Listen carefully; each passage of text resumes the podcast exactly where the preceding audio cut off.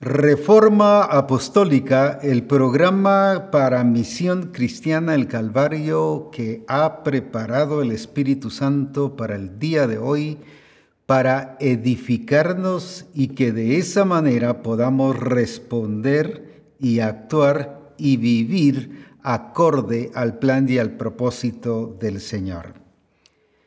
Es importante lo que la Escritura dice, que el Espíritu Santo nos enseñará todas las cosas y nos guiará a toda la verdad.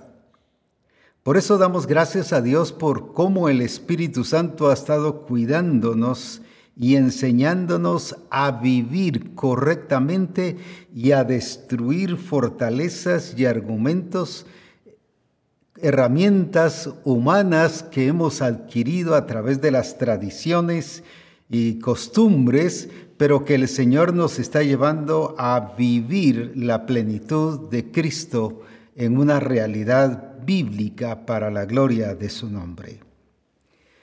Agradezco a Dios el hecho de que varias personas, tanto pastores como esposas de los pastores, ya han empezado a responder y a dar sus experiencias y sus vivencias. Y quiero decirles que felicito a varias esposas de los pastores que han escrito su, su no solo su confianza, sino su honestidad de los cambios que están teniendo y de cómo están experimentando ahora el señorío de Jesucristo. Pero lo mismo pastores que han dicho, por ejemplo, uno de ellos decía, sentí vergüenza la última vez eh, cuando escuché reforma y, tuve que pedirle perdón al Señor y reunía asistencia pastoral y les pedí perdón y, porque, y al resto de la iglesia porque me di cuenta que no estaba dando y ministrando según el señorío de Cristo y dando una cobertura que no era la correcta, sino era eh, una cobertura que procede de costumbres y tradiciones aprendidas de otros. O sea, esos cambios son preciosos porque nos da a conocer que el Espíritu Santo está llegando a nuestras vidas, trabajando con nosotros para edificarnos y que podamos edificar el cuerpo de Jesucristo. Hoy seguiremos hablando sobre la cobertura, cobertura del reino, que tiene que ver con la administración de los misterios del reino de Dios, que tiene que ver con una función no solo pastoral, sino con una función como cuerpo de Jesucristo. Cuando estamos hablando de cobertura, estamos hablando de cubrir, no de encubrir. Una cosa es encubrir y otra cosa es cubrir, proteger.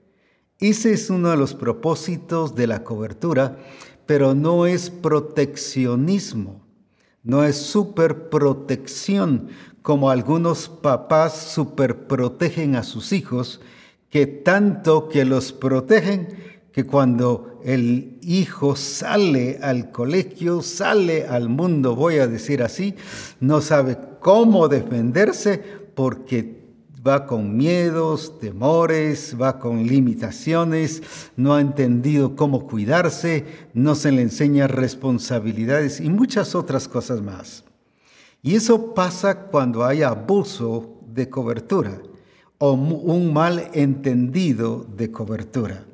Pero quiero que veamos bíblicamente cómo Jesucristo presentó la cobertura que él tenía del Padre.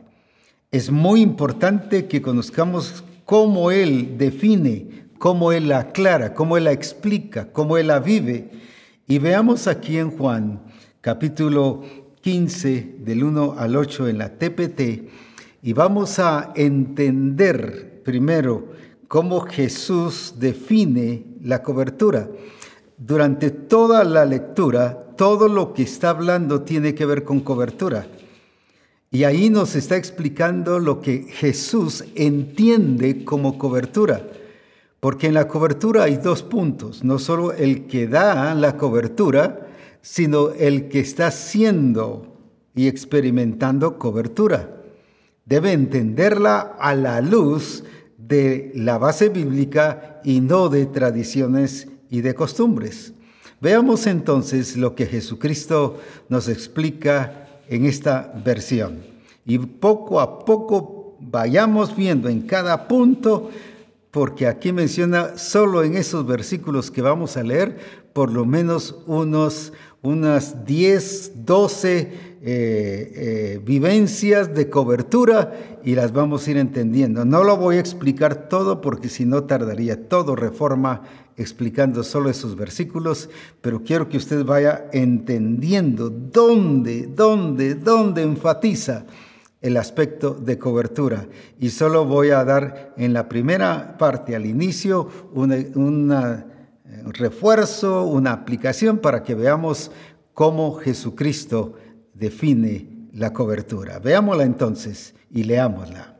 Soy una vid verdadera. Significa que hay vides que no son verdaderas o que hay vid que no son verdaderas. Él por eso explica, yo soy la verdadera que brota y el agricultor ahora viene aquí expresando que hace la cobertura, que cuida de la vid.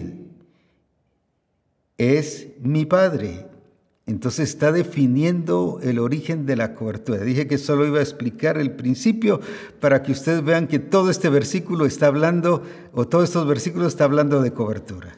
Así que ahora que hace la cobertura, cuida, no maneja, no presiona, no manipula, cuida y define quién es, es su Padre. Entonces Jesucristo siempre, siempre no dirige la cobertura hacia que Él es, como es el enviado del Padre, Él es, voy a decir así como decía el lunes pasado, la estrella, Él es lo más importante, no, Él siempre expresa al Padre, revela la cobertura, indica en quién está su cobertura y eso es algo muy, muy, muy importante. Y no solo ahí, sino en, en todos los evangelios, Él enfatiza su cobertura. Así como el Padre me envió, yo los envío, vosotros pues oraréis al Padre, o sea, todo, todo, todo. Él siempre enfatiza que Él está bajo cobertura en todas sus acciones. Qué precioso esa vivencia de Jesucristo. Sigamos leyendo entonces. Él cuida las ramas conectadas a mí levantando y amputando las ramas infructuosas y, podando cada rama fructífera para producir una cosecha mayor. Quiero volver a leer la última parte. Y podando cada rama fructífera para producir una cosecha mejor. Está hablando de multiplicación, de crecimiento, de cosecha, pero no solo una cosecha, sino una cosecha mayor. Porque hoy quiero hablar la cobertura como un recurso de extensión ministerial. Entonces veamos aquí cómo Jesucristo está extendiendo la vida del Padre en los discípulos y cuál es su propósito y su plan para la iglesia también. Sigamos entonces. Las palabras que les he dicho ya las han, los han limpiado. Así que debes permanecer, ahí está hablando de cobertura, de permanencia y cobertura en unión de vida conmigo porque yo permanezco. Tiene solvencia de hablar, de permanecer en unión de vida con el Padre, porque Él dice, yo permanezco. Porque como un sarmiento cortado de la vid no da fruto, así tu vida será estéril si no la vives íntimamente unida a la mía. Solvencia para hablar. ¿Cuánto nos falta solvencia? Hablamos de cobertura, pero nosotros estamos sin cobertura. Nosotros no, a veces no reconocemos cobertura, nos saltamos la cobertura y queremos que los demás estén bajo nuestra cobertura, pero Jesús dice, así como yo permanezco, así tienen que permanecer ustedes. En otras palabras, yo les he estado modelando lo que es la verdadera cobertura. Sigamos. Yo soy la vid que brota y ustedes son mis pámpanos. Mientras vivas en unión conmigo, está cobertura, como tu fuente, la fecundidad, ahí está el crecimiento, productividad, fluirá desde tu interior, pero cuando vives separado de mí, eres impotente. Qué tremendo, el no estar bajo cobertura nos hace impotentes. Si una persona se separa de mí, se descarta esas ramas, se recogen y se arrojan al fuego para quemarlas. Pero si vives, ahí está cobertura, en unión de vida conmigo, y si mis palabras viven poderosamente dentro de ti, ahí está el regir de Dios, el señorío de Cristo, entonces puedes pedir todo lo que deseas y se te y se hará. Qué importante es esto, cuando sus vidas dan frutos. Mire, la cobertura tiene que ver con expansión, con extensión, con fructificar.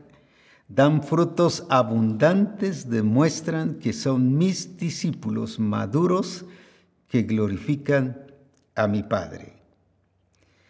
Decía entonces que estaremos viendo la cobertura como un recurso de extensión ministerial. El problema es cuando no entendemos la cobertura del reino y practicamos una cobertura por tradiciones, por costumbres. Es un humanismo prácticamente. Y por eso quiero enfatizar dónde se dio el problema de esa falsa cobertura o de la cobertura errónea. Y es lo que entendemos por humanismo. El humanismo, según la ciencia y según en la universidad, le enseñan a uno que, que, se originó en el año 1500 y pico y que se estableció y que de esa manera se resaltó que el hombre era la persona importante y clave. Cuando yo encuentro, no que es en 1500 y tantos, como dije, sino encuentro dónde se originó el humanismo, entonces nos damos, nos damos o nos vamos a dar cuenta de lo peligroso que es no vivir, de lo dañino que es no vivir la cobertura correcta del reino de Dios. Vayamos al libro de Génesis en el capítulo 2 y versículos 16 y 17. Y estaremos leyendo lo que el Señor le dice a Adán. Él establece reglas, los coloca en el paraíso, en el huerto, y les establece reglas, señorío. No solo los hizo como personas, sino los pone a administrar, administrar el huerto, a labrar el huerto, pero les establece reglas. ¿Y qué les dice ahí? Veamos entonces. Y mandó Jehová, esa es esa autoridad. Mandó Jehová Dios al hombre diciendo, de todo árbol del huerto podrás comer, mas del árbol de la ciencia del bien y del mal no comerás, porque el día que de él comieres, ciertamente morirás, ciertamente morirás. Ahora ya en Génesis capítulo 3, versículo 1, y vamos a leer varios versículos para entender bien la historia, no por los hermanos que ya la conocen, sino especialmente por la nueva generación. Leamos entonces Génesis capítulo 3 y versículo 1 y 11. ¿Cómo se originó la falsa cobertura?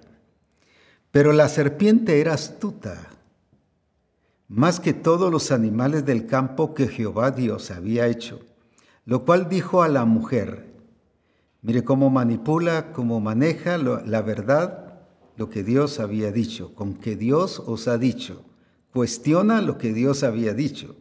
No comáis de todo árbol del huerto, lo estaba tergiversando.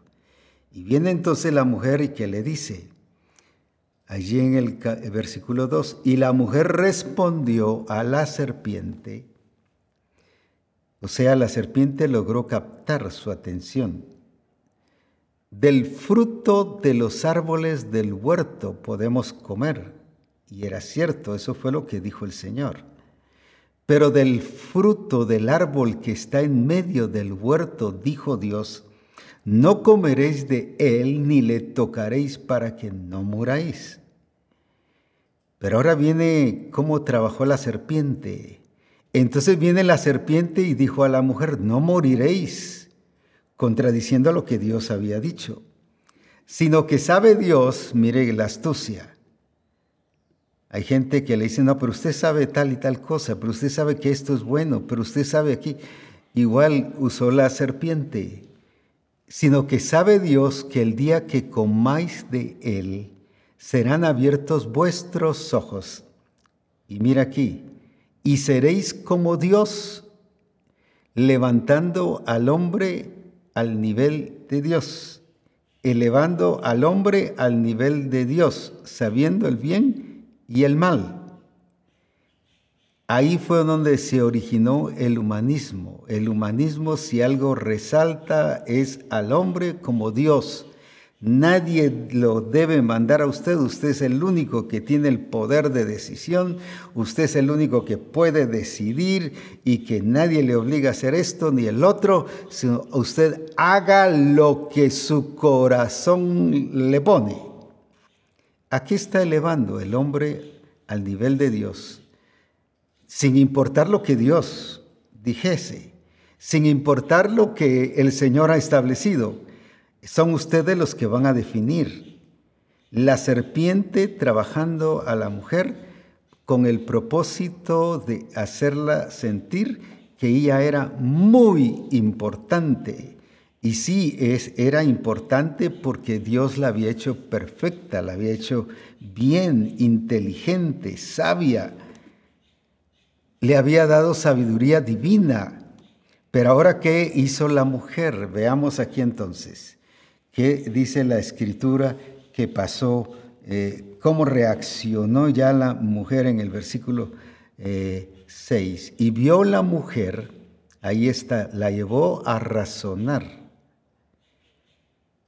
ya no a entender dirección, señorío, sino ahora la llevó a razonar y vio la mujer que el árbol era bueno, ya la llevó a decidir que era bueno para comer y que era agradable a los ojos, y árbol codiciable para alcanzar, mire, mire cómo se la puso equivocada, para alcanzar la sabiduría, si Dios le había dado sabiduría. Pero ahora es bueno para alcanzar sabiduría, pero ¿qué sabiduría? Y tomó de su fruto y comió y dio también a su marido, el cual comió así como ella. Entonces, veamos, entonces fueron abiertos los ojos de ambos. Pero cuando dice que fueron abiertos los ojos de ambos, tiene que ver con lógica, con razonamiento. Ahora tenía que ver con no solo con ideas, conceptos, con argumentos, sino con lo que ella estaba viendo. Sus decisiones ya no eran qué decía el Señor, sino ahora qué estaba ella viendo, qué se estaba dando cuenta. Ahora ella empezó a, interpretar, a interpretar lo que eh, ella creía ahora que era bueno. La decisión ya no estaba en la dirección del Señor, sino la decisión ahora estaba en ella. Eso se llama humanismo. Así que allí fue donde se, eh, se, se formó, se originó el humanismo, pero como el humanismo basado en una enseñanza que le dio la serpiente a la mujer. Veamos entonces otra vez esa parte allí para resaltar lo que nos está enseñando. Entonces fueron abiertos los ojos de ambos y conocieron que estaban desnudos. Entonces cosieron hojas de higuera y se hicieron delantales. Y, mire cómo sigue, y oyeron la voz de Jehová Dios que se paseaba en el huerto al aire del día, y el hombre y su mujer se escondieron de la presencia de Jehová Dios entre los árboles del huerto. Qué tremendo, ahora hubo vergüenza. Mas Jehová Dios llamó al hombre y le dijo, ¿dónde? ¿Dónde estás tú? Esa fue la pregunta del Señor, ¿dónde estás tú? Ya, ya lo sintió lejano porque se estaban escondiendo. Cuando antes había presencia, había conexión, le bajaba el Señor y estaba con ellos y ellos con el Señor. Pero ahora había separación. Todo eso lo produjo el haber tomado una decisión que tenía que ver con razonamiento, con lógica, con su propia decisión. Pero veamos lo que le dijo ahora el Señor, y aquí está el punto que quiero resaltar. Y Dios le dijo, aquí viene el punto, ¿quién te enseñó? En otras palabras, hubo otra, otro que te enseñó que estabas desnudo. Has comido del árbol que yo te mandé, no comieses. En otras palabras, cambió de discipulador, cambió de alguien que le estaba enseñando. ¿Quién te enseñó? Como quien dice, eso no te lo enseñé yo, eso no te lo dije yo. Entonces hubo otro, ¿quién te lo enseñó? Ahora les hago una pregunta, ¿quién le enseñó eso? La serpiente. Entonces el origen del humanismo está en la serpiente que se llama diablo y Satanás. Por eso es que en Corintios habla de una sabiduría que, tiene que ver y con el mundo que tiene que ver con una influencia satánica. Por eso es que la escritura dice que nuestra lucha no es contra sangre y carne, sino contra principados y potestades. Así que, ¿por qué estoy hablando de humanismo? Porque una mala eh, cobertura está derivado de expresiones del humanismo que lamentablemente ha afectado a la iglesia y lo está sacando del orden del Señor.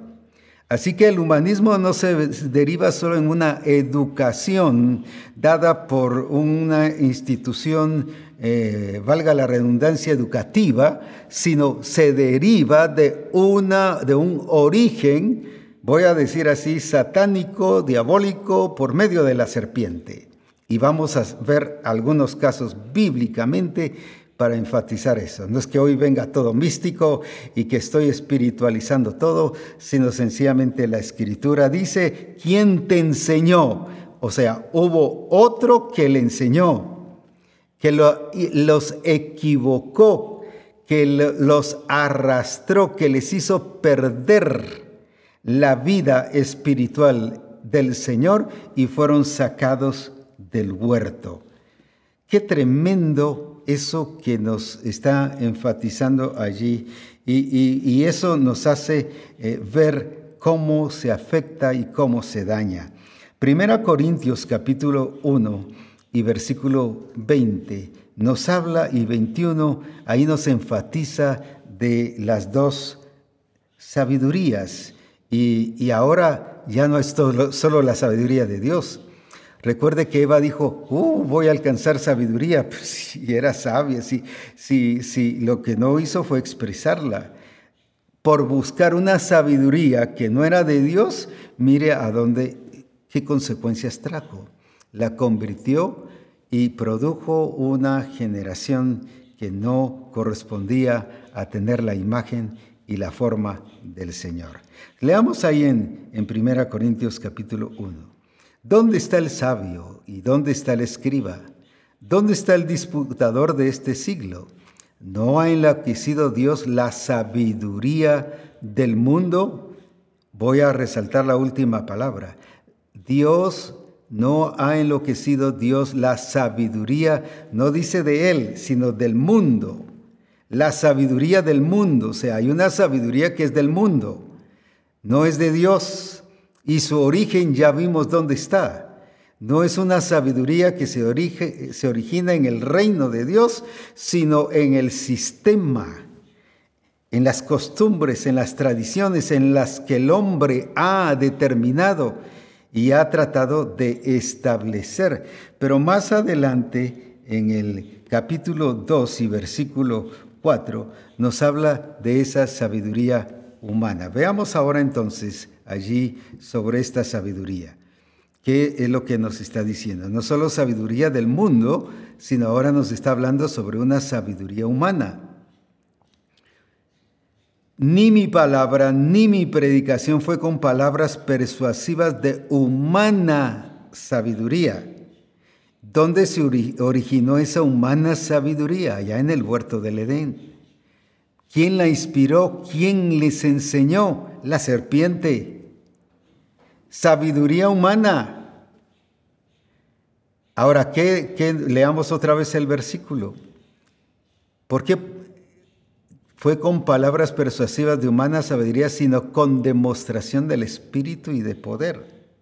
Entonces nos está hablando sobre esa sabiduría que su proceder, su origen, tiene que ver en lo humano, tiene que ver en las costumbres y tradiciones del mundo, pero ya vimos quién influencia el mundo. Por eso le llama el Dios de este siglo, el Dios de este mundo. ¿Por qué? Porque Él maneja todo lo que es autoridad. La serpiente siempre está influenciando, sea autoridad política, social, sea autoridad religiosa. Siempre hay una serpiente, como lo vamos a ver más adelante, que está afectando todo lo que tiene que haber autoridad para que enseñe, para que dañe, para que quite la verdad y enseñe una cobertura que es totalmente equivocada y falsa y que les quita a Dios. Pero mire estas consecuencias de haber buscado una sabiduría humana. En Génesis capítulo 5 y versículo 3, siempre nos está hablando de productividad, pero ahora de una productividad, de una fecundidad, como decía el versículo o los versículos que tomamos como base, que tiene que ver, sí, crecimiento, desarrollo, pero bajo influencia humana, con sistemas humanos, con técnicas humanas, con formas y procedimientos humanos. Que, que, no son inspirados por el Espíritu del Señor. ¿Qué pasó con Adán y cómo se multiplicó? O sea, sí hubo multiplicación, pero mire ahora ya no como el Señor había dicho bajo cuando los hizo perfectos, los hizo buenos, santos, y cuando les dice fructificad y multiplicad, pero ahora debido a esa sabiduría humana que produjo la naturaleza pecaminosa, que lo produjo lo que se llama la carne, ahora viene entonces qué pasó allí y qué generación empezó a multiplicarse. Nos dice en Génesis y vivió Adán 130 años y engendró un hijo a su semejanza, ya no a la semejanza de Dios, conforme a su imagen, conforme a la imagen y semejanza de Adán. Y llamó su nombre Set. Mire cómo cambió la cosa. La multiplicación el Señor se las había dicho que la iban a hacer bajo esa esa, ese proceder o la forma en que el Señor los había establecido a su imagen y semejanza. Pero ahora por el pecado, por esta sabiduría humana y por todo este, esta, este cambio de, voy a decir así, de genética, porque ahora tenían la naturaleza pecaminosa, la cual se las transfirió, se las transfirió la serpiente. La serpiente les transfirió esa naturaleza pecaminosa, por lo tanto dice que el hombre murió, cayó, fue separado de Dios y Efesios explica bien todas esas experiencias que el hombre tiene sin Dios.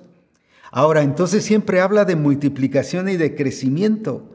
Entonces, esta falsa cobertura lo que está haciendo en las naciones es produciendo un crecimiento supuesto, aparente, de multiplicación de la iglesia bajo sistemas puramente humanos, bajo una cobertura errónea, mal interpretada, falsa, que lo único que ha hecho es sacar a la iglesia de su realidad y de su vivencia en el Señor. Voy a decir así, la serpiente le arrebató al, al, hombre y a la mujer su realidad, su vida en su relación con el Padre.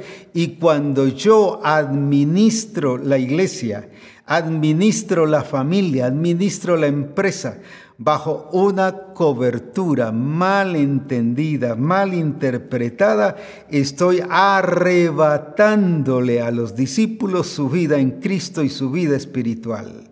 Y no solo arrebatándome la mía, sino la de mi familia y, llevándolos a perderlos. Y según ellos están viviendo en el plan y en el propósito del Señor.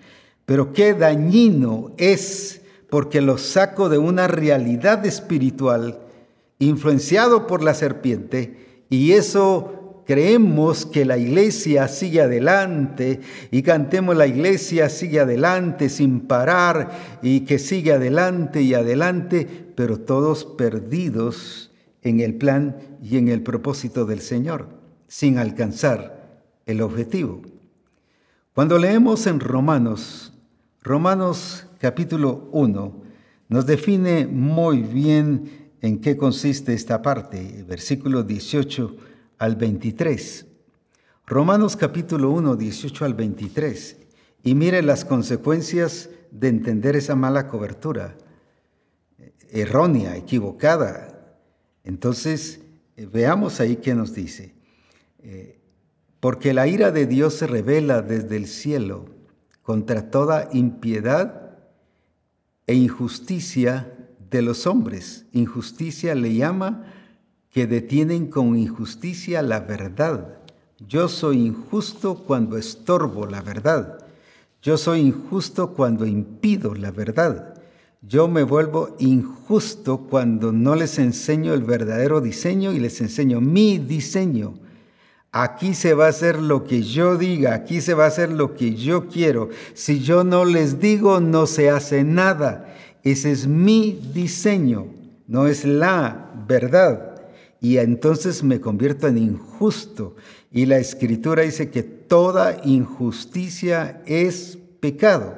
Y por eso habla de que la ira de Dios es contra toda injusticia.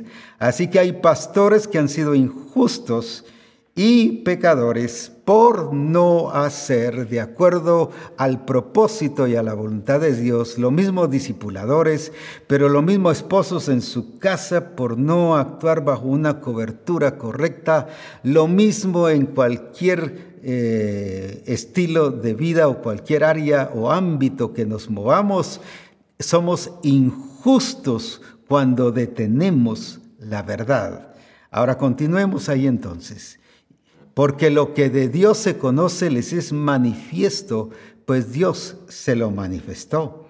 Fíjese que está hablando que es Dios quien lo manifestó, porque las cosas invisibles de Él, su eterno poder y deidad, se hacen claramente visibles desde la creación del mundo, siendo entendidas por medio de las cosas hechas, de modo que no tienen excusa. No hay excusa. O sea, el hecho de que diga yo no entiendo, ay apóstol, fíjese que hasta ahora estoy entendiendo. No, no tienes excusa. Si las cosas visibles te revelan lo invisible, las cosas que el Señor ya ha hecho te han revelado. Así que no te escondas, no te refugies, no trates como de decir, bueno, pues es que yo no lo había entendido.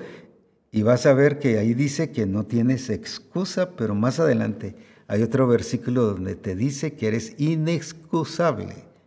Así que entender a Dios por medio de su creación, entender a Dios por medio de lo que Él ya ha hecho, es algo que debemos de verlo y de entender su gloria y su majestad. Veamos entonces qué nos sigue diciendo. Pues habiendo conocido a Dios, ¿ahora qué hicieron? Eso fue lo que hizo, dejemos el versículo ahí, eso fue lo que hizo la serpiente con Eva. voy a decir así solo por darme a entender, le quitó a Dios como Dios, porque ellos siguieron oyendo a Dios fuera del huerto, pero les quitó ese reconocimiento de que Dios es Dios y ellos entendían el reconocimiento de que ellos eran los que tenían que tomar las decisiones. Y ahora dice que hizo con la iglesia de Roma, pues habiendo conocido a Dios, o sea, sí tuvieron experiencias, realidades, no le glorificaron como a Dios. O sea, adoraron a un Dios, pero no a Dios. Adoraron a cualquier Señor, pero no al Señor, y vamos a seguirlo, ni le dieron gracias, sino que se envanecieron, aquí está la sabiduría humana que hace, en sus razonamientos, y su necio corazón fue entenebrecido en sus razonamientos profesándose ser sabios, profesando ser sabios, se hicieron necios. Y luego, ¿qué sigue diciendo? Y cambiaron la gloria de Dios incorruptible en semejanza de imagen de hombre corruptible, de aves, de cuadrúpedos y de reptiles. Recuerdo que cuando yo leí eso, y voy a usar la palabra exacta que dije, cuando empecé a leer las escrituras y vi que ellos cambiaron la gloria de Dios y dejaron de adorarle como a Dios y adoraron a reptiles, a cuadrúpedos. Y yo dije, pero, pero, qué torpeza, ¿cómo es eso que dejaron a Dios? Porque el razonamiento requiere ideas, requiere conceptos, requiere argumentos para que yo haga mis propias conclusiones y que yo defina quién es mi Dios. No que Dios, por ser el creador, él, que, Él tiene que ser mi Dios. Estoy hablando ya del humanismo cuando está dominando y manejando. Sino el humanismo me lleva a que yo defina quién es mi Dios. Yo recuerdo que al estudiar teología se estudia filosofía y dentro de la filosofía me enseñaban y me enseñaron allí que Dios no tiene forma. Y al principio me chocó cómo es eso, Dios no tiene forma, porque dice con sus plumas te cubrirá, entonces es un pájaro, es un ave. Pero luego habla del sol de justicia, entonces es sol. Luego habla Jesucristo, yo soy el camino. Bueno, entonces, ¿qué es? ¿Es una persona? ¿Es un camino? ¿Es un sol? ¿Es un pájaro? Y le botan a uno en la filosofía esa realidad de un Dios creador. Y entonces viene él y dice, y por eso los de Roma, que según dicen los escritos sagrados, así fue como dijo, ellos definieron que los cuadrúpedos podían ser su Dios, los reptiles, porque como no tienen forma, entonces Dios es cualquier cosa. Puede ser cualquier cosa porque yo lo establezco como mi Dios y le adoro, entonces sí tengo Dios.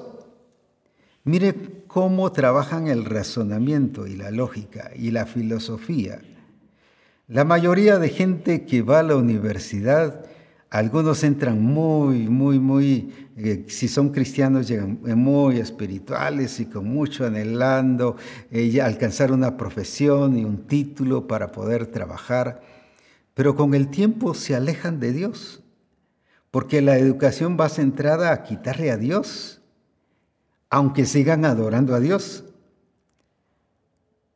como aquellos que adoraban al Dios no conocido cuando llega Pablo y encuentra, dice que adoraban a un Dios no conocido. Estaban adorando a un Dios cualquiera, pero menos al Señor de señores y al Rey de reyes. No a Dios, sino a un Dios. Quiere decir que habían para ellos muchos dioses. Y los de Roma habían hecho de los cuadrúpedos y de los reptiles su Dios. Ellos decidieron quiénes eran sus dioses. ¿No es eso lo mismo que hace el humanismo? Tú defines que tu carro es tu Dios, te quita la vida, tu familia, tus finanzas, tu profesión es antes que Dios, tu familia es antes que Dios, tu, carro es antes que Dios, tu tiempo es antes que Dios. ¿Quién es el que define eso? ¿Quién te enseñó que así debiese de ser? La pregunta que Dios le hizo a Adán, ¿quién te enseñó? Y cuando resultaron las excusas, la mujer que me diste. Y cuando le pregunta a la mujer, la serpiente. Así que ya sabe dónde se originaron las excusas. En el humanismo influenciado por la serpiente. Así que cuidado con poner excusas. Decía una vez, Dios no te saca de tus excusas, Dios sí te saca de tus circunstancias. Porque esas dónde se originaron en una persona que había caído de su dimensión espiritual y se volvió una persona eh, bajo la naturaleza del viejo hombre, influenciada y producida por una serpiente. Ahora, por eso es que en Corintios habla de la sabiduría de este mundo, la sabiduría influenciada la sabiduría que se origina precisamente no solo en una estrategia humana, sino influenciada en, voy a hablar con toda la claridad del caso, en la serpiente. Usted dice, ¿cómo va a ser, apóstol? ¿Qué está diciendo usted? Si leemos en 2 Corintios eh, capítulo 11 y versículo 3, Mire lo que el apóstol Pablo dice a la iglesia de Corinto. Está hablando a la iglesia que incluye apóstoles, porque esa iglesia tenía apóstoles. Recuerda que en el capítulo 12 y 14 habla de primero apóstoles, luego profetas, de ahí maestros y los que tienen dones. Y habla, y habla de todas las personas que tienen una participación, pero en el cuerpo de Cristo, pero de una manera equivocada, con desorden. Y por eso dice, hágase todo decentemente y en orden. Desordenado todo, hasta pastores desordenados, apóstoles desordenados, maestros desordenados, personas con los dones del Espíritu desordenados, pero todo por qué? ¿Quién era el que estaba influenciando y provocando ese desorden para que no hubiese crecimiento y no hubiese desarrollo y que la multiplicación se diera al estilo Adán, a su semejanza, puramente humanista, donde el hombre es el centro de la evangelización y no es Dios proveyendo vida y, vida eterna para el ser humano. Ahora, entonces, leamos ahí en 2 Corintios, ¿quién originó todo eso? La iglesia ni siquiera se lo había pensado, pero temo, ahí está, que como la serpiente con su astucia engañó a Eva. Vuestros sentidos sean de alguna manera extraviados de la sincera fidelidad a Cristo. La pregunta entonces, ¿quién estaba afectando la iglesia? Estoy hablando de una iglesia completa, donde incluye apóstoles, profetas, pastores, maestros, expresiones de dones, que estaban erróneamente y desordenadamente participando, pero ¿quién era el que provocó todo eso? La iglesia nunca se imaginó, la serpiente. Pero ¿qué dice que la serpiente, así como engañó a Eva, ahora había manipulado sus sentidos? Ahora estaba distorsionando sus sentidos. Entonces, cuando yo practico entiendo y enseño una cobertura equivocada, déjeme decirle con toda la libertad y, y con la base bíblica, es la serpiente quien le está influenciando. Por eso es dañino dar una cobertura equivocada. Porque entonces es el espíritu, es la contaminación de la serpiente. Estoy fecundando Estoy eh, transfiriendo no una vida de Cristo, sino la vida de una serpiente. Entonces es peligroso, es dañino. ¿Por qué? Porque estoy cambiando totalmente el diseño y esa iglesia ya no es iglesia de Cristo, sino es iglesia del mundo, influenciada por quien la está originando.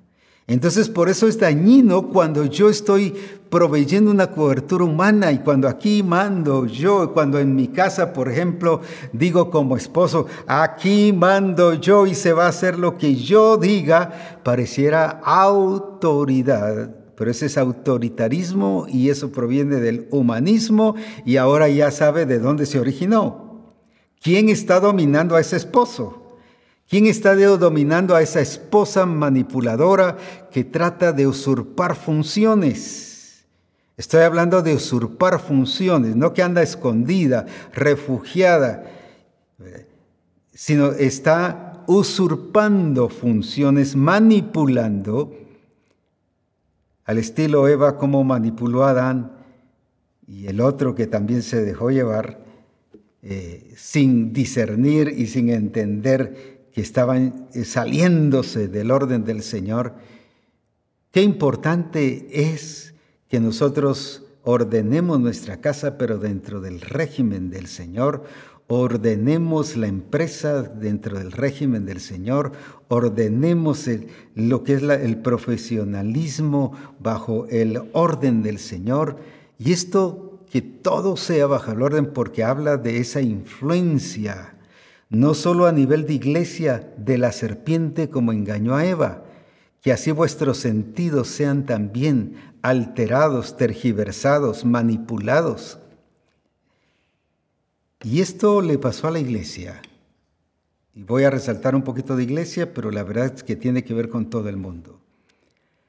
Vemos en 1 Timoteo 1.3 que estaban enseñando Fíjese que dice, ¿quién te enseñó? La serpiente lo que trabaja es en la enseñanza. Alguien dijo, la doctrina no salva. Pero sí, y yo le dije, sí es cierto, la doctrina no salva, es Cristo el que salva, pero la doctrina sí te pierde. Una doctrina tergiversada, manipulada, equivocada, sí te lleva a perder. Y veamos qué es lo que el Señor o el apóstol Pablo le dice a Timoteo en relación a la iglesia de Éfeso. No era solo la iglesia de Corinto la que estaba influenciada y afectada e infectada por la serpiente. Como te rogué que te quedases en Éfeso cuando fui a Macedonia para que mandases a algunos que no enseñen, que no enseñen, que no enseñen ¿Qué fue lo que hizo la serpiente? Enseñarle diferente, voy a decir así, doctrina a Eva. Que no enseñan diferente doctrina. O sea, ya había gente en la iglesia de Éfeso enseñando diferente doctrina. Y mi pregunta es, ¿dónde estaba el pastor? Que no previno, que no, no detuvo, no paró eso. ¿Dónde estaban los ministerios? ¿Dónde estaban los dones? Eran buenos y expertos para detener a los falsos apóstoles, porque eso dice eh, en Apocalipsis, que has descubierto a los falsos apóstoles, pero se les colaban los falsos maestros. Y ellos satisfechos, sí, estamos parando a los falsos apóstoles, somos cuidadosos, pero estaban dejando porque dice que ahí estaban enseñando diferente doctrina. Y ese es el espíritu de la serpiente, enseñar diferente doctrina que te hagan creer que te están enseñando algo que tú quieres o que corresponde o que tiene que ver con lógica, con razonamiento, con interpretación, que fue lo que llevó la serpiente a Eva a interpretar lo que Dios decía porque ahora veo, ahora me gusta, ahora tenía que ver con sus emociones y llegó a sus propias conclusiones. Y el humanismo siempre te lleva a que tú seas el que saques tus propias conclusiones. Incluso hay programas eh, periodísticos que dice, ahora tú saca tus propias conclusiones, pero ya le dejaron tirar el veneno. Ya prácticamente le dijeron que era lo que querían que usted creyera. Y el sistema del mundo eso hace. Por eso es que ahora todo el mundo cambiarse de género, pues yo puedo hacer mi propia decisión, mi propia conclusión, porque al fin y al cabo el que manda soy yo. Yo puedo hacer esto, yo puedo hacer el otro, yo puedo hacer aquí. Y como decía, esto afecta no solo a pastores, no solo a la iglesia, la serpiente no solo ataca a la iglesia, a los que están en autoridad especialmente, sino la serpiente también ataca a los gobernantes, al presidente, a los congresos, a los senados, a los ministros. ¿Por qué? Para que tomen decisiones puramente humanistas, alterando y quitando a, Dios en medio de lo que el ser humano pueda creer y que crean en un Dios, pero no en el Dios verdadero, no en la vid verdadera lo cual es dañino. Y, hoy a cuántas personas les han quitado a Dios, no si yo adoro a Dios, toda religión nos lleva a Dios. Y eso es falso. La religión nunca lleva a Dios. Es Cristo el único camino, la verdad y la vida. Pero como nos quitan a Dios, entonces cualquier religión, entonces en cualquier religión donde estén, se sienten cómodos porque tienen un Dios y creen que por eso están muy bien con Dios. Sin embargo, están tan perdidos como cualquier otra persona que no tiene a Dios. Por eso es muy importante el que nosotros cuidemos. Como dije, la doctrina sí te pierde. ¿Y por qué estaban enseñando diferente doctrina? Quiere decir que a estas personas les permitieron enseñar. Eran discipuladores eran maestros dentro de esa iglesia, pero maestros con diferente doctrina que se les había introducido. Voy a decir así, se les había colado a la iglesia, a los pastores. No tuvieron el discernimiento. Hace poco yo estoy hablando sobre diferentes coros que, que son erróneos totalmente por ejemplo, eh, lléname, lléname, lléname, lléname, y, y cantamos un coro, cantábamos un coro, lléname, lléname, lléname. Cuando la escritura dice que el que tenga sed venga a mí y beba. Pero le echamos toda la responsabilidad, lléname, y si no me llena, bueno, él no me quiso llenar. Pero no, la responsabilidad es nuestra. Y cantamos coros equivocados. Y recuerdo que esa semana viene alguien y dijo, aunque el apóstol Abraham no quiere que cantemos estos coros, pero yo sí quiero cantarlos y se paró ante la congregación y se puso a cantarlos. Y ninguno la paró. Y le aseguro que todo el resto de la congregación se puso a cantar. Coros equivocados, coros diferentes, coros que no exaltan a Dios y que lo sacan a uno de la verdad. Como aquel coro que cantábamos y hasta le dábamos duro de machácalo y machácalo y machácalo y, que era machácalo y, y, lo peor es que cada vez que se cantaba lo machacaba, pero nunca le pasaba nada ni había cambios. Puro cuento se cantaba. No era de suprimir al diablo de acuerdo a la verdad y al diseño y al plan. Los hogares seguían mal, sus vidas seguían mal, la economía seguía mal, todo seguía mal. Pero ahí estábamos dándole. ¿Y cuántas veces decíamos, no, es que eso nos gusta a nosotros y cantémoslo? Puro humanismo donde yo siento que yo puedo decidir que cantar. Yo no puedo decidir qué cantar, porque entonces se vuelve idolatría, ya es humanismo. El humanismo es pura idolatría del ser humano, donde el hombre es el centro, el ser humano es el centro de todas las cosas. Y en la iglesia está influenciando con esto. Y el Señor nos está hablando de este origen precisamente para que tengamos cuidado, porque esa cobertura que señorea y que dice aquí mando yo y solo lo que yo diga se va a hacer, es dañina, es mala y es inspirada por la serpiente. Cuando yo estorbo, cuando yo evito, cuando yo impido, así como la serpiente sacó a Eva y, les, les arrebató prácticamente esa vida en Dios y su relación con Dios. Eso mismo pasa cuando estamos enseñando sobre una cobertura puramente humanista. Les estamos arrebatando la vida en Cristo y les estamos enseñando una vida del mundo.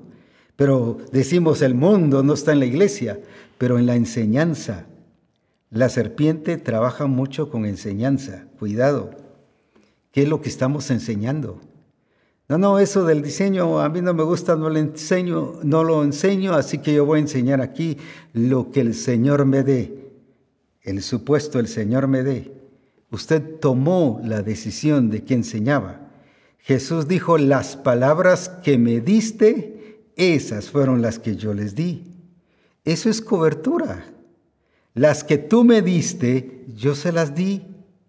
Eso es entender cobertura. No dijo las palabras que tú me dices, sí, pero aquí yo las arreglé porque yo las acomodé aquí a la tierra, a las circunstancias, a, las, a la vivencia aquí en la tierra que es diferente en el cielo. Él no arregló nada. Lo que a él le fue dado, él lo entregó. Eso es cobertura. Por eso él siempre estableció que la cobertura era con el Padre. La cobertura es con el Padre. La cobertura es con el Padre y Él siempre habló de su cobertura. Y como dijo, por ese Él tenía solvencia y ahora tiene Él solvencia de que así como Él estaba en el Padre, dice que ahora nosotros tenemos que estar en Él. Qué importante es esto porque eso nos estorba el crecimiento, pero si usted nota un común denominador, desde el principio que el Señor estableció reglas para el huerto, habló de fructificar y multiplicar y de producir.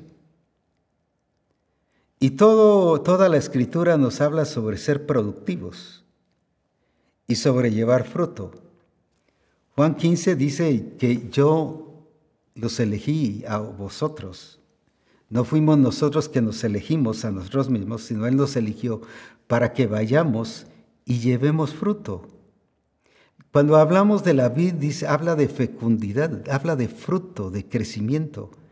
¿Por qué? Porque cuando yo entiendo a la luz de la palabra que estoy bajo la cobertura del Señor, entendiendo que Él es el centro, la razón, que Él es la cabeza de la iglesia, que Él es la autoridad de la iglesia, entonces yo me someto a Él pero también respeto las demás coberturas, voy a decir así, de administración, que entendemos nosotros como ministros que somos administradores de los misterios del reino de Dios y somos un recurso de Dios para administrar su iglesia. No somos los que decidimos qué hacer no somos la última y la única autoridad, porque para eso está el Espíritu Santo, está la palabra, está el Señor mismo, está su presencia, todos los recursos que Él nos ha dado para poder ser guiados a la verdad por medio del Espíritu Santo. Pero yo entiendo que soy un administrador de todos esos misterios del reino de Dios para guiar y conducir a la congregación en el orden correcto y no que tengan las cosas de Dios pero desordenadamente o que las actúen desordenadamente, sino que pueda ser una iglesia bien centrada en el propósito y en el plan de Dios. Al volver entonces a Ananías, y a Felipe y a otros que hemos tomado como base en todos estos programas de reforma, vemos personas bien centradas, bien definidas, y entendían que era Dios, la autoridad suprema, pero también reconocieron cobertura. Pero no dependían de esa cobertura, no había dependencia, que es otra cosa. No hacían nada todo lo que veían y todo lo que hacían era porque se les había enseñado. Porque un Felipe llega y se somete a la guía del Espíritu cuando, cuando le dan el cargo de servir las mesas. Él no dejó de ser un evangelista, él no dejó de ser un ministro de Dios. Estoy hablando del ministro como nuevo pacto. Era uno de lo que hoy se conoce como un diácono, un, servidor de mesas. Era un servidor, pero lleno del espíritu, de sabiduría. Mire qué tremendo. No dejó de enriquecerse espiritualmente y se sometió pero cuando el Espíritu Santo y cuando iba huyendo, él entendió que el Espíritu Santo lo estaba llevando a Samaria, que las circunstancias el Espíritu Santo las estaba provocando o permitiendo para que él utilizara no lo que iba a tener, sino lo que ya tenía. Preparación, la preparación que le habían dado los apóstoles, una preparación correcta de entender cobertura, y fue guiado por el Espíritu. Luego fue guiado por ángeles. De ahí, fue guiado por, otra vez por el Espíritu. Y como decía la otra vez, cualquiera diría, bueno, al fin y al cabo, ¿quién me va a guiar? Pues va. ¿A quién voy a obedecer? ¿O al Espíritu Santo o a un ángel? No, él entendía muy bien. Pero ahí dio a conocer qué cosa, la preparación que los apóstoles le habían dado. No iba solo así improvisando. Él, él, él entendía que era el Espíritu del Señor, pero que la preparación, que los recursos que Dios había utilizado para prepararlo y enseñarle la verdadera cobertura habían sido los apóstoles o los 120 en este caso. Pero lo mismo en Ananías, que expresó una extensión de lo que su pastor le había enseñado en Damasco. A eso me refiero que la cobertura correcta es una extensión ministerial, no solo para abrir iglesias, no solo para evangelizar, sino es una expresión ministerial, es una extensión donde revela todas esas enseñanzas que su pastor le dio, aunque allí no lo envió ningún pastor, ni a Felipe lo envió ningún apóstol. Pero cualquiera de nosotros en el tradicionalismo y la ah, no, primero, bueno, Dios dice que yo vaya, pero le voy a consultar a, a digamos, Felipe, si hubiese dicho, le voy a consultar a, a mi apóstol Pedro. Entonces, ¿quién es su autoridad? pero él entendía muy bien cobertura. O Ananías, bueno, el Señor me mandó, le dijo a Saulo. No fue el pastor, no fue ningún ministro de Damasco, pero ahí va la influencia de una enseñanza correcta, vida, que estaba extendiendo el ministerio del pastor a través de Ananías y ahora viene Saulo, que después resulta siendo Pablo, y empieza a extender, mire, lo que discipuló, lo que le enseñó Ananías, porque Ananías había sido enseñado por su pastor y su pastor por el Señor. Mire qué hermoso el entendimiento de una cobertura correcta, hay extensión ministerial. No solo crecimiento, no solo multiplicación, sino porque como usted vio y hemos leído tanto eh, varias veces que tanto la cobertura del reino de Dios tiene que ver con crecimiento y multiplicación. Fructificad y multiplicad y los elegí para llevar fruto. Pero también la cobertura negativa, contraria de la carne, del mundo, la cobertura humana también trae crecimiento. Recuerda que con el caso de Abraham, cuando el Señor le dijo, te voy a dar un hijo, pero es con Sara. Pero pasó un tiempo largo y viene Sara Mira, ahí está la, astucia. En otras palabras, yo ya estoy vieja y soy estéril y estaba diciendo la verdad. Era vieja, estéril y se le había pasado el tiempo de las mujeres. O sea, no estaba diciendo mentiras. Empezó a razonar, ya no puedo tener hijos. Esa es la sabiduría humana. Así que aquí está mi sierva. Y el otro, ni lerdo ni perezoso, pues dijo, bueno, pues hagamos realidad el cumplimiento de la palabra. Y aunque era hijo de Abraham, Ismael, dado por Agar, no era el hijo de la promesa. Porque todo lo que tiene que ver con humanismo, aunque sea de Dios lo que estemos haciendo, no es agradable a Dios. Y le dijo el Señor que mejor lo sacara. Y le dijo, es con Sara, es en el orden, es según el diseño. Y luego con Isaac, y sabe que lo tremendo, la simiente no vino con Ismael, aunque era hijo de Abraham. Vino con Abraham y Sara. Y a partir de ahí el Señor habla de la simiente de Abraham, que es la que tú y yo tenemos. Que Cristo ha puesto su simiente y Cristo viene de la simiente de Abraham. Ahora, veamos esto mismo con lo que pasaba con Corinto y con las demás iglesias. Tenían de Dios,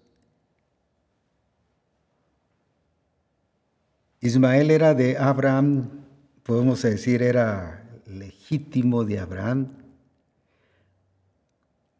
pero usando lo de Dios a su manera, la iglesia de Corinto.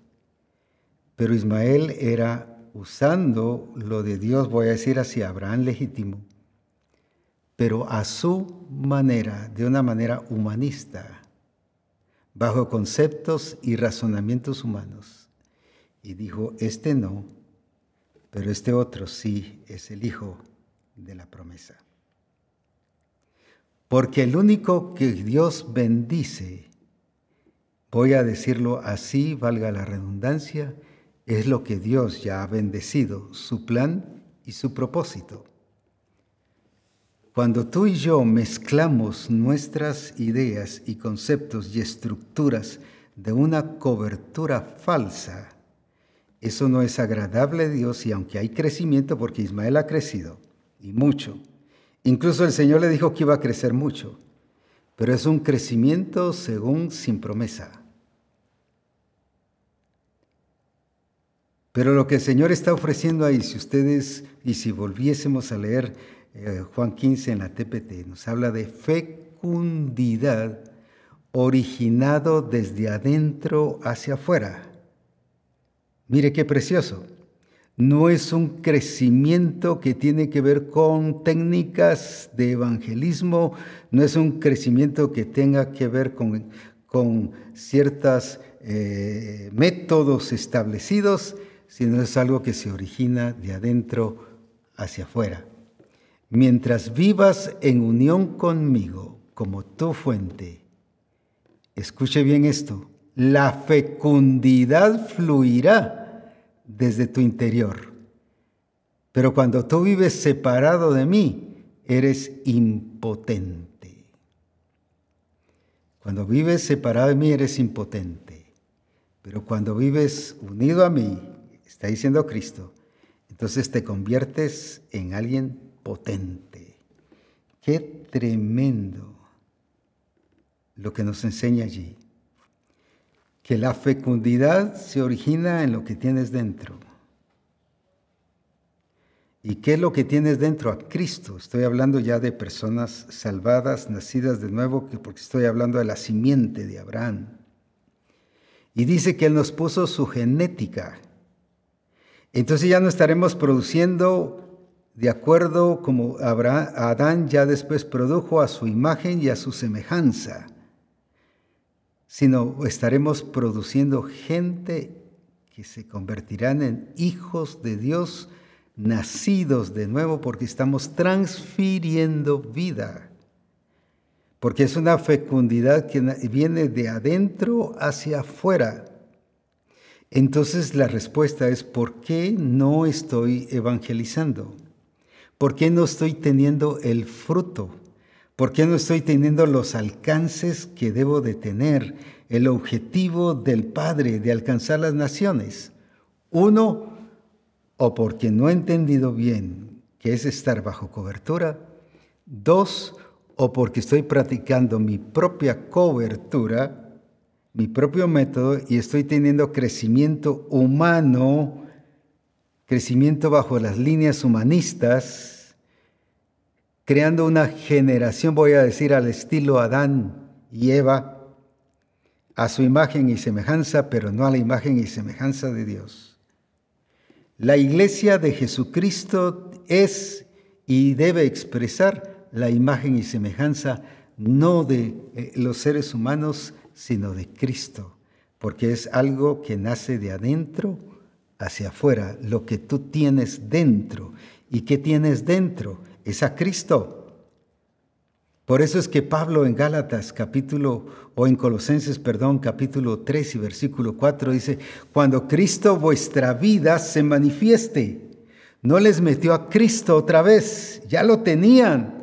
Lo que tenían que hacer es que ese Cristo que estaba ahí se manifestara. Cuando Cristo vuestra vida se manifieste, entonces vosotros también seréis manifestados con Él en gloria. No era de meterles a Cristo otra vez y de estarles metiendo en cada ocasión a Cristo, a Cristo, a Cristo y que tengan a Cristo. Voy a decir así en mis palabras, solo por darme a entender, es sacarles ese Cristo con su estilo de vida que se manifiesta en plenitud como una expresión a nivel personal de cada hijo de Dios, pero eso va a convertir a otros en hijos de Dios. Por eso es que Jesús ya no solo es el unigénito, sino ahora es el primogénito entre muchos hermanos. Entonces estaremos dándole crecimiento y avance a la iglesia, pero a la iglesia verdadera, no una iglesia humanista donde es el hombre el centro, donde el evangelismo está centrado en el hombre, si usted ve ahora, el evangelismo está centrado en ayudas sociales. No estoy diciendo que la ayuda social sea mala. Pero el problema es ayudémoslo para que conozcan a Cristo, porque necesita. Si les damos que comer, entonces van a convertirse a Cristo. Puros razonamientos, pura lógica, puro captura de gente en base a una obra social cuando el que debe captar su corazón es Cristo, pero a través de una fecundidad que sale de adentro hacia afuera, que convierte a las personas en productivas, que convierte a las personas en útiles. Por eso el Señor dijo de, de Saulo y le dijo a Ananías, ve porque instrumento útil, pero si se acababa de convertir, pero se acababa de recibir a Cristo, y ya el Señor lo estaba llamando instrumento útil. No, no hubo tiempo para mostrar que era útil, sin embargo el Señor ya lo estaba viendo útil. Ahora lo tremendo es que dice la escritura que no tenemos lucha contra sangre y carne, sino contra principados, potestades, gobernadores de estas tinieblas escuché bien, gobernadores de estas tinieblas. ¿Por qué? Porque la serpiente, como decía, trabaja mucho en los niveles de autoridad para confundir, para establecer el sistema del mundo. Por eso es que como ministros de Dios tenemos que tener cuidado qué enseñamos y en qué posición estamos. Para no enseñar mundo ni establecer mundo en las congregaciones sino la vida de Cristo, el reino de Dios, el modelo de Dios. Como dije, esta serpiente se mueve a nivel de autoridades. Y no tenemos lucha contra sangre y carne. Y mire la diferencia, aquí no dice, y no tenemos guerra, porque una cosa es guerra y otra cosa es lucha. La guerra es cuando yo estoy desde mi cuartel y empiezo a disparar, voy a hablar en los tiempos actuales. Y pa, pa, y a tirar tiros y a tirar misiles y a tirar de todo, desde afuera hacia larga distancia. Pero lucha no es distante, lucha es de cuerpo a cuerpo. Por eso es que una cosa es box y otra cosa es lucha. La lucha ya es cuando tiene que ver con cuerpo a cuerpo. Y dice, no tenemos lucha contra sangre y carne, y nosotros a veces nos ponemos enojados y molestos que ahora qué género, ahora qué cambio de aquí, ahora que el sistema, ahora que les van a quitar el derecho a los papás sobre los hijos, ahora que la educación, ahora que la justicia está corrompida y que está aquí, que está allá, ahora que todos los sistemas están influenciando hacia hacer al hombre víctima, al ser humano víctima y cuántas cosas más y nos enojamos y reprendemos esas cosas. Estamos atacando las ramas cuando lo que pasa es que hay una influencia espiritual y tenemos que atacar no las ramas, sino la raíz, la serpiente, que la escritura le llama, ¿qué cosa? Diablo y Satanás. Tenemos que atacar ese espíritu que está afectando las iglesias como al estilo la iglesia de Corinto, como al estilo la iglesia de Éfeso, como al estilo la iglesia de Galacia. ¿Quién os fascinó? ¿Quién os hechizó? Dice otra versión. Cuando habla de hechicería está hablando de un espíritu que manipula, pero a través de la enseñanza. Por eso es, ¿qué estás enseñando, ministro? ¿Qué estás enseñando, discipulador? ¿Qué está enseñando el adorador cuando está cantando? ¿Qué estás enseñando en tu casa con tu modelo? ¿Qué es lo que la gente está leyendo de tu vida? ¿Qué estamos enseñando si el regir del mundo, el regir de Dios? Por eso es importantísimo que revelemos a Cristo, pero no se puede revelar a Cristo con una cobertura equivocada. Porque si no estaríamos revelando a Ismael, sino a Cristo. Revelar a Cristo tiene que ver con la imagen y semejanza y una expresión correcta de la vida de Cristo. Y eso es fecundar, porque vamos a producir gente salvada, nacida de nuevo, reconociendo el señorío de Cristo, pero viviendo bajo la gloria de Jesucristo como un verdadero Hijo de Dios. Y por eso es que la escritura dice que las armas de nuestra milicia no son carnales, sino poderosas en Dios, pero para la destrucción de fortalezas, de argumentos, de asuntos que tienen que ver con lógica, que tienen que, que me llevan a interpretar. Lamentablemente la teología en cualquier parte o la filosofía o cualquier enseñanza te lleva a interpretar. Y uno lo entiende como algo bueno, no es que así yo saco mis propias conclusiones.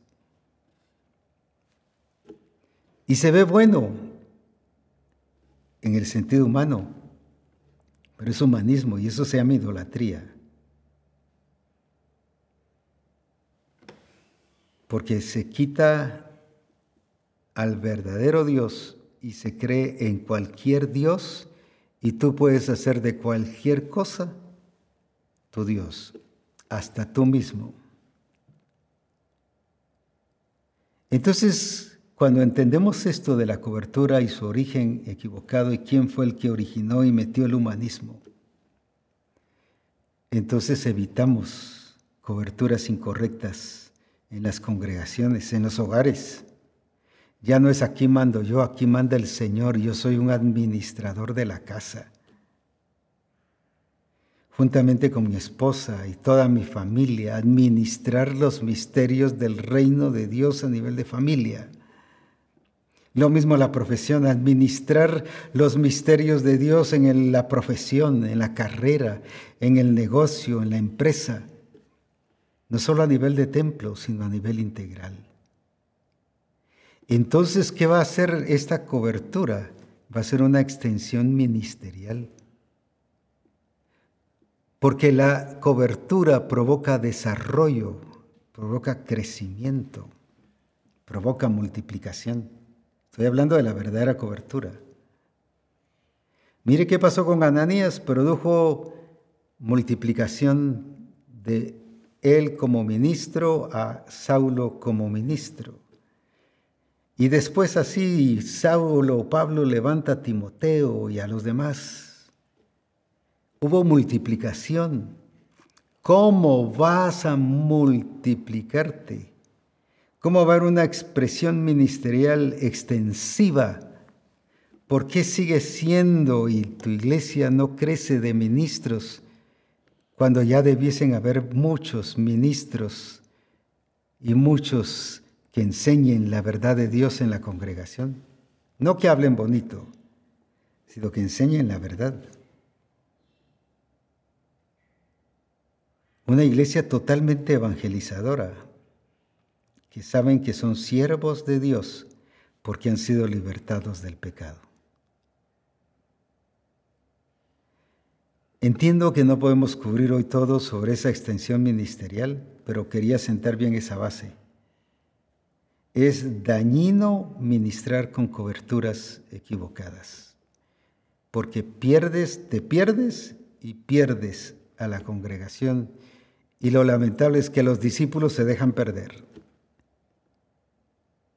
Por eso es muy importante ser regidos por el Señor. Y en los próximos programas de reforma estaremos viendo ya cómo se extendió el ministerio, el ministerio de cada uno de aquellos que expresaron una cobertura correcta y de acuerdo al reino de Dios. Preparémonos para nuestro gran congreso y todo esto es esa preparación de entrar en una cobertura correcta y regidos por el Señor para alcanzar el perfil que Él viene a recoger su iglesia. Bendiciones y adelante para la gloria de Jesucristo. Que Dios les bendiga.